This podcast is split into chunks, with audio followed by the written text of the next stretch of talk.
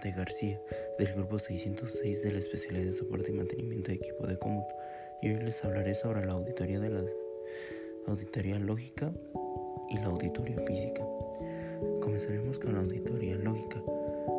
La seguridad lógica puede pasar desapercibida para la alta dirección dado que representa la confianza que se tiene en la gestión de TI, ha tomado las precauciones necesarias para salvaguardar los datos y garantizar que nadie sin acceso autorizado podrá ver, manipular o extraer nuestros datos. Aquí lo que quiere decir es de que debemos de tener una buena seguridad en la auditoría lógica. ¿Por qué? Vacíos en donde alguien se puede infiltrar y robar nuestros datos o digamos tener una seguridad que no es tan confiable. Esto quiere decir de que tenemos que tener una auditoría lógica muy buena para salvaguardar los datos, porque si no tenemos los datos bien guardados, pueden hacer un uso incorrecto de ellos e involucrarnos en alguna polémica. La conveniencia de tener un aseguramiento de su correcta administración resulta más que evidente. Esto es especialmente importante si tomamos en cuenta que en los estudios sobre seguridad de la información nos dicen los las mayores fuentes de amenaza por la seguridad de la información son internas.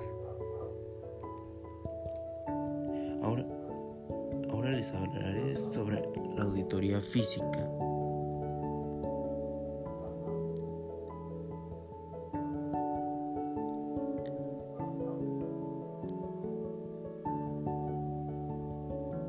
La auditoría física se encarga de comprobar la existencia de los medios físicos, así como su funcionalidad racional y seguridad.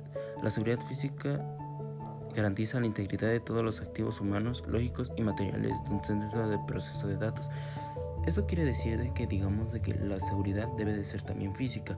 Por ejemplo, un ordenador necesita alguien que lo cuide y que le haga mantenimiento, por así decirlo, ya que si no se hace un mantenimiento correcto, no podremos sacar nuestros datos cuando nosotros queramos y esto se debe a de que no, no tendremos una buena seguridad tanto de software como de hardware.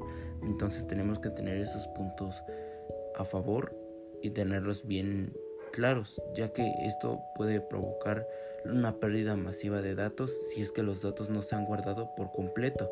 Entonces, pues al no tener una seguridad plena, los datos pueden ser borrados o manipulados de manera incorrecta.